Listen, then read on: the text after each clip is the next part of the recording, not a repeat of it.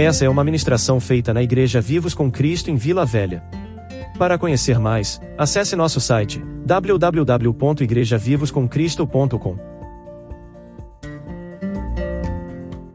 Tem, tem coisas que, que nós aprendemos antes de nós termos os nossos olhos abertos para a nova aliança, e tem palavras e versículos que às vezes ficam gravados em nossos corações, e eles veem meio que parece confrontar a graça e ou colocar o mais na graça. Sabe, na graça tem sempre o sim. Na graça tem sempre o amém por Jesus. Porque a graça diz respeito a uma pessoa que nós decidimos olhar para ela firmemente. Diz respeito a uma pessoa que nós decidimos confiar nela. Uma pessoa que é, em relação à, à igreja, a igreja como noiva e ele como marido, como cabeça, como alguém que a gente se sujeita, como alguém que a gente honra, como alguém que a gente quer viver para ele, porque esse marido, ele decidiu dar a sua própria vida para resgate da sua esposa. Amém? E tem uma, uma, uma fala que nós convivemos até com pessoas que criticavam um pouco a mensagem da graça, dizendo: vocês têm que pregar o evangelho da renúncia, vocês têm que pregar o evangelho da, da negação, de renúncia de pecado.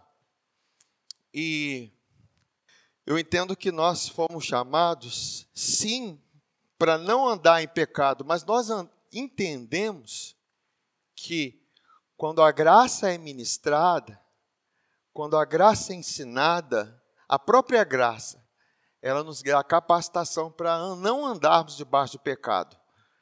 O apóstolo Paulo ele falou assim: olha, o pecado não terá domínio sobre vocês, porque vocês não estão debaixo da lei, mas da graça. Então há, há algo na graça que fornece vida para nós. Jesus não veio para dar simplesmente mandamentos, ele veio para dar uma vida. Eu vim para que tenham vida. Ele não falou assim: eu não vim para que tenham mandamentos, eu vim para que tenham vida. E a vida não procura a morte. Quem vive em Deus não procura a morte, não procura coisas que se destroem, que se autodestroem. Amém? E esse é o grande propósito. Mas, é, em Romanos capítulo 1, versículo 16, 17, a gente tem encontra uma definição muito básica daquilo que é o evangelho, que diz: "Pois não me envergonho do evangelho, porque é o poder de Deus para a salvação de todo aquele que crê, primeiro do judeu e também do grego. Pois visto que a justiça de Deus se revela no evangelho de fé em fé, como está escrito, o justo viverá pela fé. Por que, que ele fala justo viverá pela fé? Porque ele contrasta com as obras. A vida não é pelas obras, a vida é pela fé. Agora, a fé me conduz às obras. A fé me faz frutificar. A fé me faz ser uma pessoa frutífera e abençoada. Nos faz ser assim. Amém? Então, o Evangelho não é a renúncia. Evangelho não é renúncia. Evangelho é o poder de Deus. Amém? É, quando nós ouvimos é, pessoas até muito conhecidas, é, e não é porque ela é conhecida que ela, ela esteja pregando a verdade, mas elas dizem que eu quero. Essas pessoas não pregam o evangelho da renúncia. Aí eu fico pensando, evangelho da renúncia, o evangelho que nós conhecemos, é o evangelho da graça. E é o poder de Deus. As pessoas não estão precisando de simplesmente renunciar, elas estão precisando do poder para renunciar. Elas estão precisando do poder para viver. Né? Pedro, ele fala que o seu divino poder nos dá condições de viver, de servir a Deus. Então, há algo muito mais no Evangelho que engloba além das renúncias, muitas outras coisas. O Evangelho é muito gracioso nisso. E eu quero pegar um texto de Jesus, que está lá em Marcos, capítulo 8, versículo 34 e 36, que é um versículo que eles usam muito, que está assim dizendo: Então, convocando a multidão, e juntamente os seus discípulos, disse-lhes: Se alguém vir após mim, após mim, assim mesmo se negue, tome a sua cruz e siga-me. Então, é uma frase muito clássica, amém? Então, é, essa é uma frase clássica que se usa para dizer: olha, tá vendo? Você tem que negar Jesus para segui-lo, negar sua vida para seguir Jesus. Mas o que, que Jesus está dizendo? Ele está ele, ele tá dizendo aqui: se alguém quer vir após mim, se ele está dizendo após mim, é porque ele está em algum lugar. E ele espera que os seus discípulos venham até ele, até o lugar que ele vai estar. Amém? Vocês concordam? Venha após mim, aí eu vou sair aqui na porta, e aí vocês vão vir. Eu estou passando por essa porta, vou passar por outra porta, até né, chegar no lugar determinado. Aí ele, ele continua falando aqui: olha, quem quiser, pois, salvar a sua vida, perdê-la. E quem perder a vida por causa de mim e do evangelho, salvá-la. Que aproveita o homem ganhar o mundo inteiro e perder a sua alma. Sempre para nós entendermos um, um versículo, um, um texto, a gente precisa observar o contexto daquilo que ele está falando. Ele está vindo de uma fala, lá no versículo 31 a 33, ele diz assim: Então começou ele a ensinar-lhe que era necessário que o filho do homem sofresse muitas coisas, fosse rejeitado pelos anciãos, pelos principais sacerdotes e pelos escribas, fosse morto e que depois de três dias ressuscitasse. Então, Jesus ia passar por um momento de sofrimento, de rejeição, ele seria morto, mas depois de três dias, ele ressuscitasse.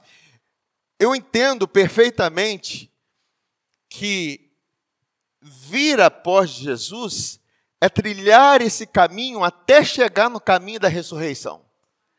Até estar no lugar onde Ele quer que nós estejamos. Jesus sempre quis que nós esteja, estivéssemos onde Ele está.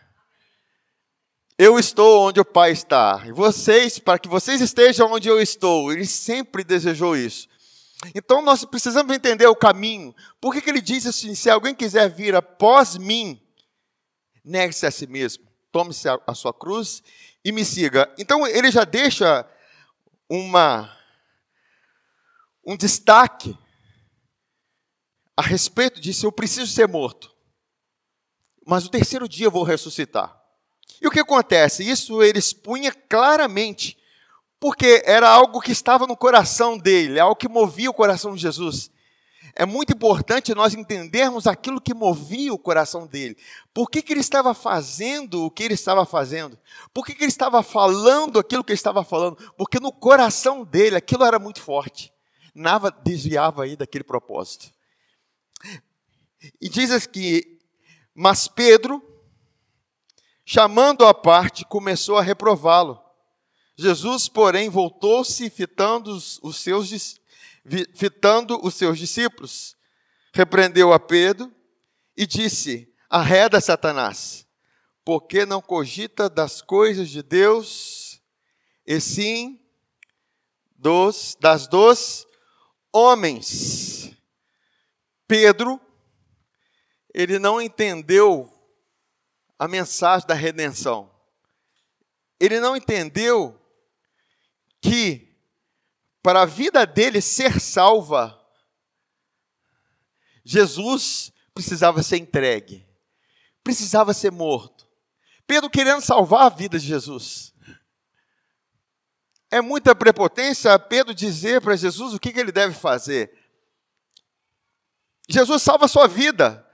É como aquele ladrão na, na cruz, o, o, o ladrão que não havia se convertido a Jesus, que diz assim: salva-te a ti, depois salva nós. Eles não entenderam o caminho por onde deveria passar Jesus e onde eles deveriam segui-lo. Amém? É um caminho. A morte e ressurreição é um caminho.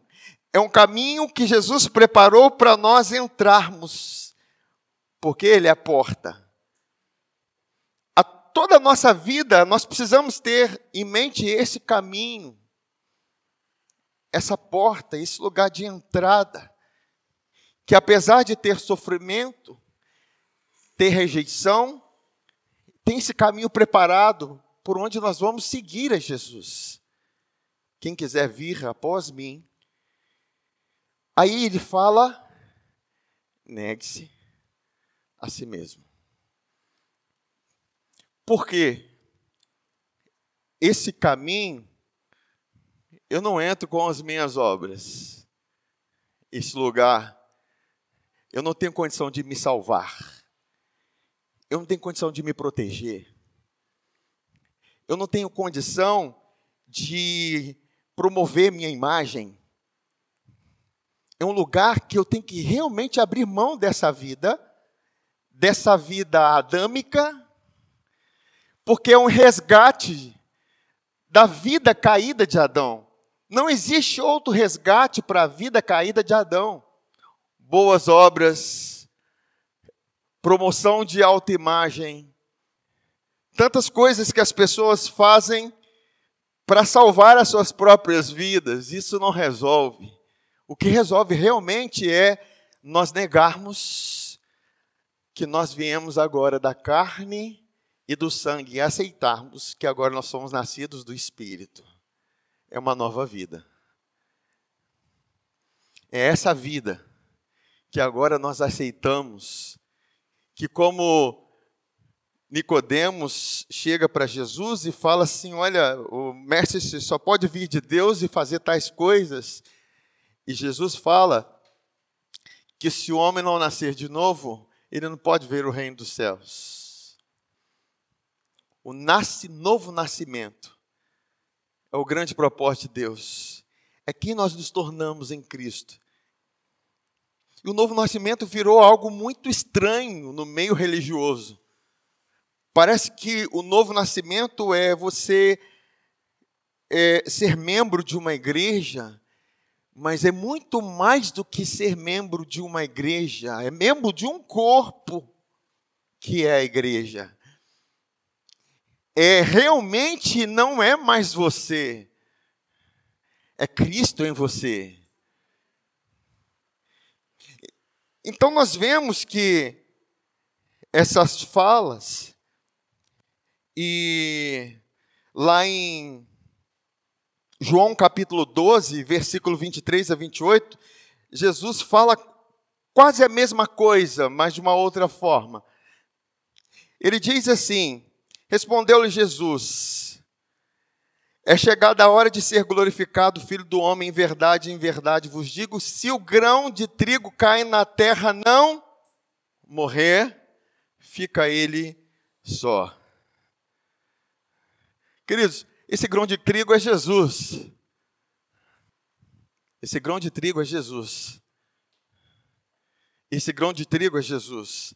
Fica ele só, mas se morrer, produz muito fruto que, que ele está falando? Ele está falando da sua morte e da sua ressurreição, que vai produzir muitos frutos em nós. Ele está falando da sua própria morte. A sua morte vai produzir muito fruto em nós. Ele vai explicar isso. Ele diz assim: olha, quem ama a sua vida, perde-a. Queridos, chega um momento na nossa vida que não faz sentido nós carregarmos mais a imagem de quem nós éramos. Nós precisamos entender que Adão perdeu a sua imagem, a imagem que vinha de Deus, sim ou não? Adão foi feito a imagem de Deus. Isso é identidade. Mas perdeu por causa do pecado. Então Adão tinha uma imagem que era o quê? Era uma imagem refletida. Ele tinha comunhão com Deus e ele refletia a imagem de Deus. O pecado entrou, manchou a imagem. Então, como que ficou a imagem do homem? Ficou uma imagem construída. Uma imagem conquistada. Eu tenho que mostrar aos homens que eu sou. É como os fariseus. Eles produzem uma imagem de santos, mas por dentro são como sepulcros caiados.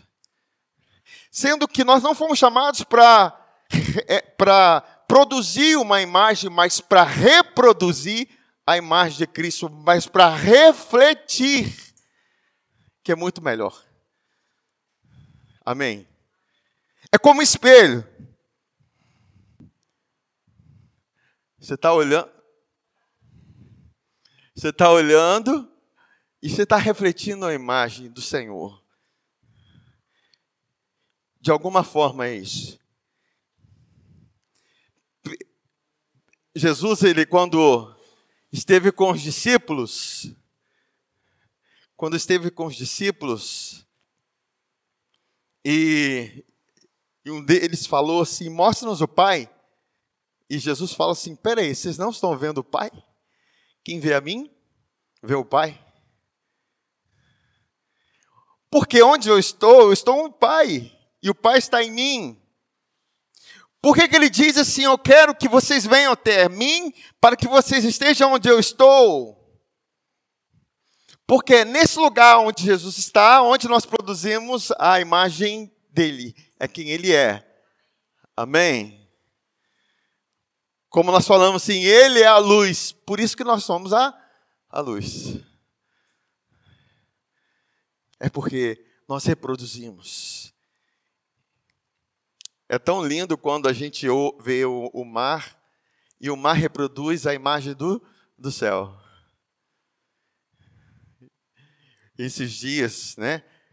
com aquelas nuvens escuras, de repente estava de dia e ficou muito escuro, cinza. O mar ficou um, um chumbo, uma cor de chumbo, cinza, escuro. Uma cor linda, porque estava refletindo a, a imagem do céu. É assim conosco, gente. Nós refletimos a imagem do céu aqui na terra. O que o mar faz para isso? Nada o mar está aí refletindo.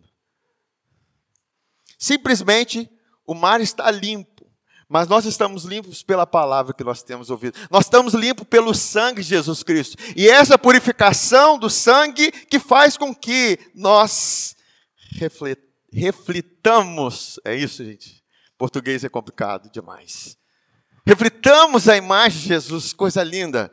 Por isso que a consciência da justiça a consciência do perdão faz com que nós tenhamos possibilidade de estar sem véu, reproduzindo a imagem do Senhor, reproduzindo a imagem dele. E isso é maravilhoso, queridos, porque nós podemos dizer, assim como Pedro disse para aquele paralítico que estava pedindo esmola, e ele para, Pedro e João para,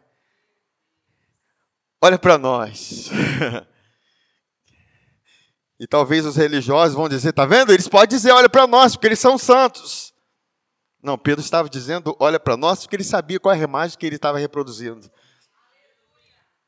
Olha para nós, em nome de Jesus. Quer dizer, eu não estou no meu nome. Eu neguei a mim mesmo. Quando você nega a si mesmo, você não carrega mais seu nome, mas carrega o nome de Jesus. Negar a si é desprezar mesmo a sua, a sua identidade de Adão, queridos. Não querer carregar os méritos da sua velha identidade. É não querer carregar mais as construções da sua carne para hoje. É abrir mão. E nós vamos chegar nesse lugar, nós vamos entender isso. E como isso é importante para nós, porque a gente precisa de humildade para isso. Amém? Nós precisamos tanta humildade porque quando alguém ataca a nossa imagem, nós sentimos na pele. Alguém fala mal de você, nós, nossa, já fica, quer, quer rebater. Porque você está ainda carregando a sua própria imagem. Mas quando você está carregando, refletindo a imagem do Senhor, você não se preocupa. Você entende que o Senhor sofreu. Você entende que o Senhor foi rejeitado. Você entende que o Senhor passou pela morte. Mas você entende que o Senhor ressuscitou. Amém? Por isso que, que, que, que Estevão está lá sendo apedrejado, apedrejado, apedrejado, apedrejado, e ele vê a glória do Senhor. E ele vê a glória. Pai, perdoa porque eles não sabem o que fazem. Ele não ficou ofendido. Ele não ficou ofendido porque ele estava refletindo uma imagem, a imagem da glória do Senhor. A Bíblia diz que o rosto dele é como o rosto de um anjo. Olha que maravilha isso, gente. Isso, isso é para nós no tempo de hoje. Isso não é para o tempo de Estevão somente, não. É para a igreja que Deus está levantando nos dias de hoje. Uma igreja que não tem aparência, mas tem a imagem do Senhor. Amém? Aí, ele está dizendo que quem ama a sua vida, perde-a. Mas aquele que odeia a sua vida, odiar a sua vida. Neste mundo, neste mundo, preservá-la-á para a vida eterna. Se alguém me serve, Siga-me. E onde eu estou, ali estará também o meu servo. Olha só, olha o desejo dele. Onde eu estou, ali também estará o seu, o meu servo. E se alguém me servir, o Pai o honrará. Agora está angustiada minha alma. Que direi eu? Pai, salve-me desta hora? Me livra desse momento? Me tira desse sofrimento? Não, ele está dizendo o seguinte: mas precisamente com este propósito eu vim para esta hora. Jesus tinha muito forte isso no coração. Por esse propósito eu vim. Por isso que quando Pedro vem reprovar Jesus, eu falei: parta de mim, Satanás, você só pensa nas coisas dos homens. Eu não estou aqui para carregar a espécie de Adão mais. É uma nova espécie, é uma nova raça que só pode ser é, só pode ser usufruída, manifesta quando você nega a sua velha, o seu velho homem, quando você realmente anseia e quer manifestar aquilo que Jesus é. Aí ele diz: com este propósito vim para esta hora. Pai, glorifica o teu nome. Então veio uma voz do céu. Eu já o glorifiquei e ainda o glorificarei. Aí no 31, 33, a parte que eu amo muito, e eu sempre comento nas minhas mensagens, chegou o momento de ser julgado este mundo, e agora o seu príncipe será expulso. Ele está dizendo o seguinte: está chegando o momento que vai haver um julgamento vai ocorrer um fato jurídico. Um acontecimento vai acontecer. Um acontecimento vai acontecer.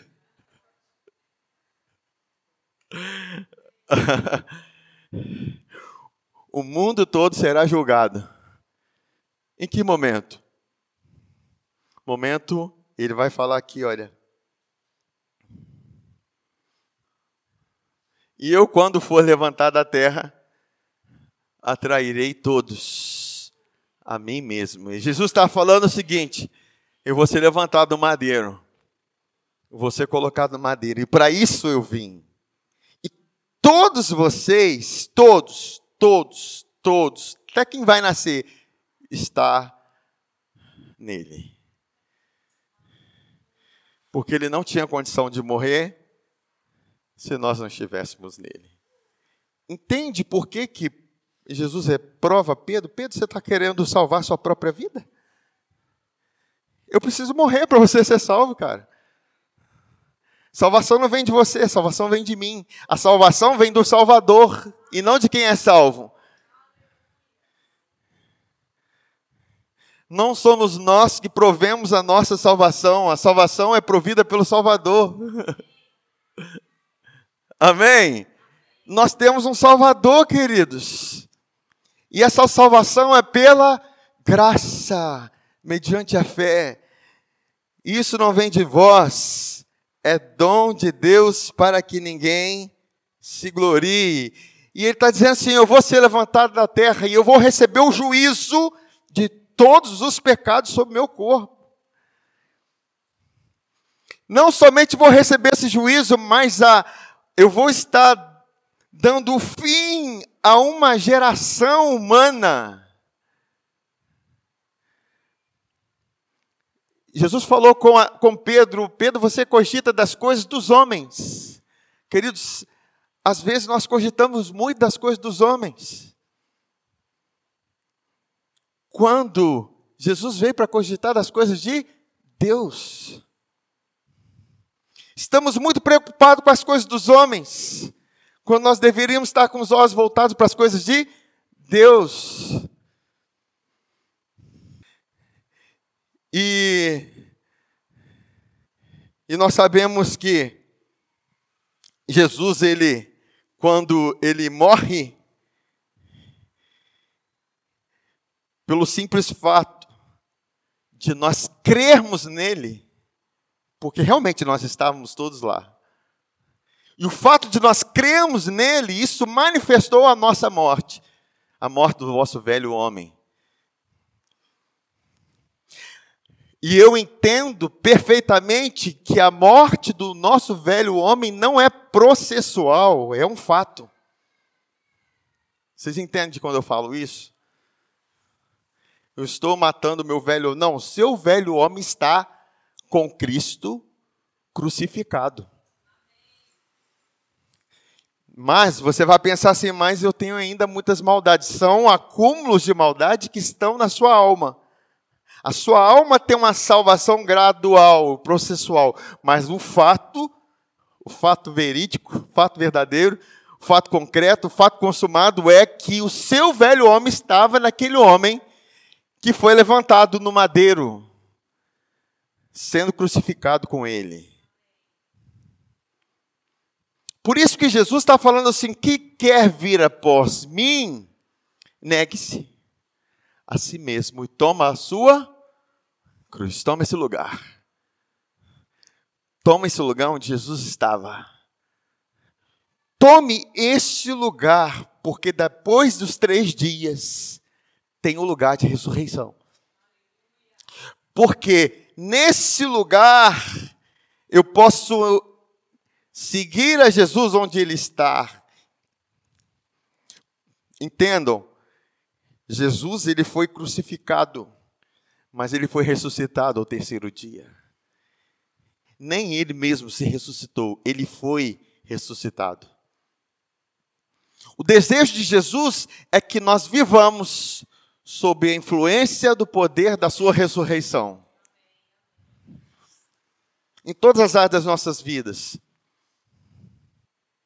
Vocês entendem quando ele está dizendo, então, se alguém quer vir após mim, quer dizer, Jesus passou pelo, pela morte, vocês passaram com ele, nós estávamos com ele, sim ou não? Mas para eu passar nesse lugar, você entende que você precisa compreender essas coisas? Que não é mais você, mas é Cristo em você? Entende que seu velho homem foi morto? Que você não está tentando salvar ele, não, ele já foi morto.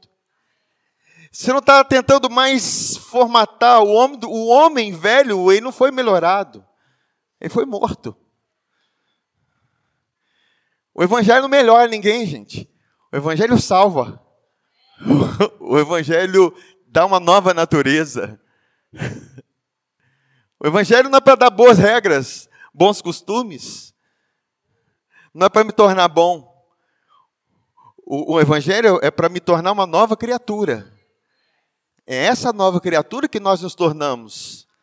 E essa nova criação é excelente. Eu falei aqui com vocês que O, o Adão, antes da queda, ele tinha um jardim do Éden, tinha comunhão com, com Deus. Não fala que tinha comunhão com o Pai, não, tá? Tinha comunhão com Deus. Porque até então era o unigênito do Pai Jesus. Adão não era gerado de Deus. Mas ele tinha comunhão com Deus, tinha a imagem de Deus. Mas ele cai. E toda uma geração agora precisa ser negada. Ela precisa de uma nova realidade, um novo fato, de uma nova vida. E Deus restitui essa queda do nível de Adão, não, não no nível de Adão, mas no nível de Cristo. Adão está aqui, Cristo está onde? Nós fomos ressuscitados conforme a, a imagem de Cristo. Nós não refletimos a imagem de, de Adão. A Bíblia fala que Adão era a imagem de Deus. E você vai ver que o próximo filho, depois da queda de Adão, diz que o seu filho era conforme a imagem de Adão. Entende? Qual a imagem que Adão carregava? A imagem do pecado. Agora nós carregamos a imagem da justiça. Por isso que nós somos a justiça, porque Jesus foi feito pecado. João 12, 36 diz assim: Enquanto tendes a luz, crede na luz, para que vos torneis filhos da luz. Jesus disse estas coisas e, retirando-se, ocultou-se deles. Embora tivesse feito tantos sinais na sua presença, não creram nele. Para se cumprir a palavra do profeta Isaías que diz: Senhor, quem creu em nossa pregação? E a quem foi revelado o braço do Senhor? Isaías 53 isso. Por isso não podiam crer, porque Isaías disse ainda: cegou-lhe os olhos, nem entendam com o coração e se convertam e sejam por mim curados. Isso disse Isaías porque viu a glória dele e falou a seu respeito. Contudo, muitos dentre, dentre as próprias autoridades creram nele. Mas, por causa dos fariseus, não confessavam, para não serem expulsos da sinagoga, porque amaram mais a glória dos homens do que a glória de Deus. Eram homens que sustentavam a sua própria imagem para poder agradar outros homens. Isso é muito forte, gente. Nós não somos camaleão que fica mudando de forma. Pedro recebeu duras críticas de Paulo quando ele estava com os os circuncidados, com os crentes circuncidados, quando ele estava com os crentes gentios que foram convertidos, não do judaísmo. E Paulo percebendo que Pedro era um com eles, e de repente era outro com os outros. Eu falei, Pedro, peraí, está errado, cara.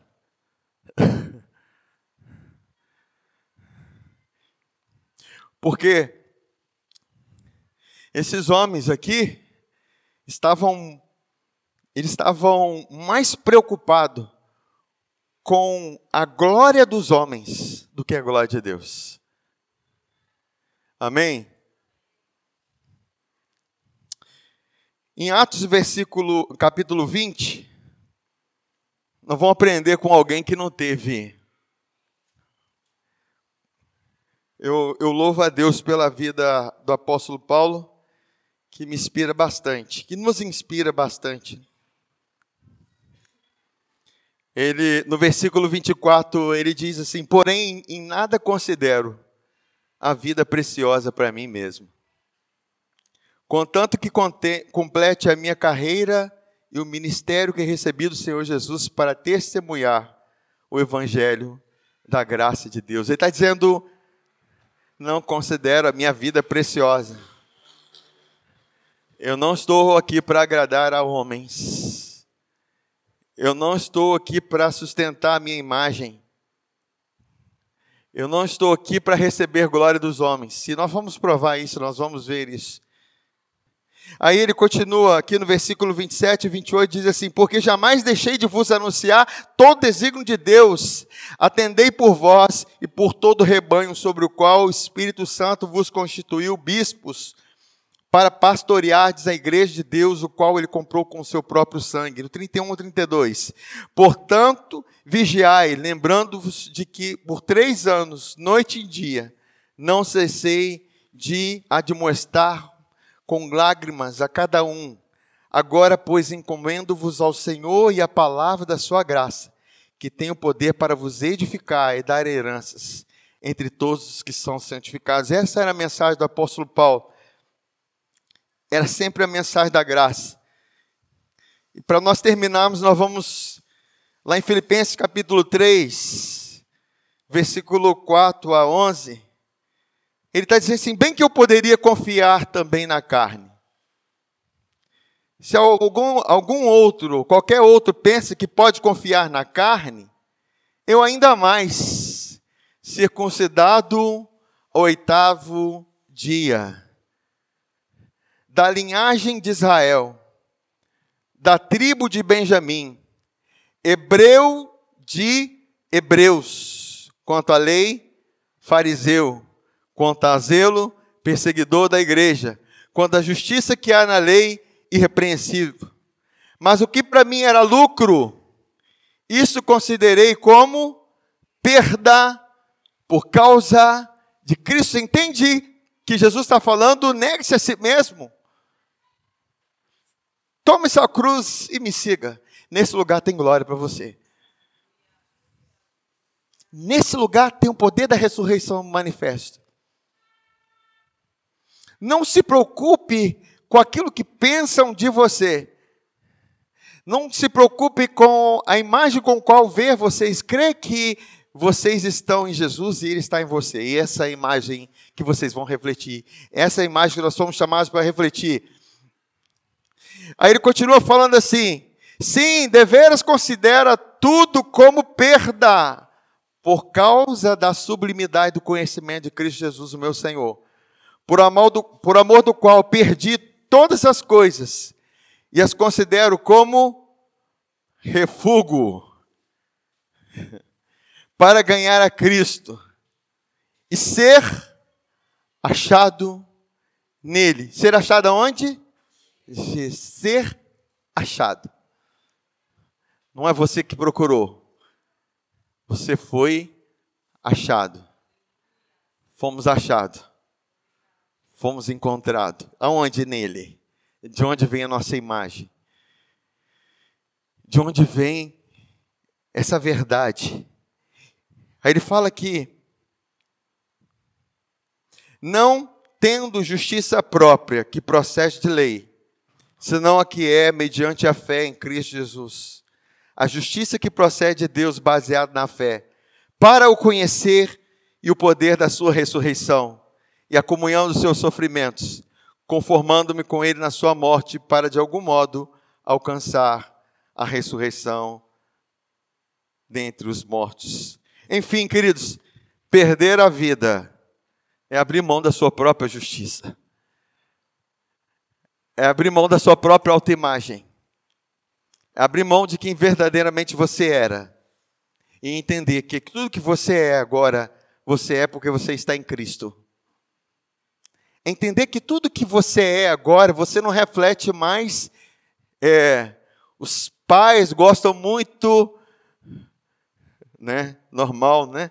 Os pais gostam, ah, tá vendo? Meu filho é assim porque eu fiz isso, eu ensinei, eu moldei, eu, né? Eu eduquei. Amém. Os pais têm que educar, mas principalmente que os filhos carreguem a imagem do Senhor que os filhos saibam quem eles são em Cristo. Que eles saibam da verdade. Nós queremos muitos que o e eu acho lícito, né, que os nossos filhos tenham os melhores melhores cargos, as melhores posições na sociedade. Mas queridos, muito mais do que isso. Que ele tenha essa consciência de quem ele é em Cristo. Que ele carregue essa verdade. Que ele carregue esse propósito. Porque se for para alguém abrir mão daquilo que ele construiu para cumprir o seu propósito, abrir mão daquilo que ele construiu, não vai ser, nunca será mais sublime do que o propósito que ele vai cumprir. Amém? Isso é muito importante, queridos. Isso é muito importante. Amém? Deus tem o melhor para nós, sim. Mas tem uma imagem que é superior. Eu fico. Deixa eu abrir um, um parênteses. Eu fico.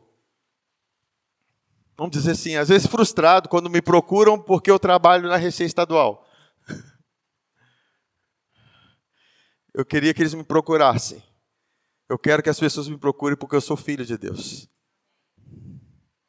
Amém. Eu não quero que as pessoas me procurem por aquilo que eu construí, mas pelo lugar onde eu fui achado. Eu fui achado nele. Amém? Vocês entendem? Eu quero que as pessoas nos procurem, as pessoas nos procurem pela imagem que nós carregamos. Para que a gente fale com elas Olha, eu não tenho prata nem ouro, mas o que eu tenho, eu te dou. Eu tenho Jesus. Eu tenho a imagem dele. Eu posso falar no nome dele, eu posso liberar uma palavra no nome dele, eu posso mudar uma circunstância no nome dele, eu posso liberar uma palavra profética e todo o ambiente mudar, eu posso levar um ambiente de glória para um lugar. Isso a gente só pode fazer porque nós carregamos uma imagem. Isso, tem, isso está a glória de Deus. Amém? Glória a Deus. Vamos colocar de pé?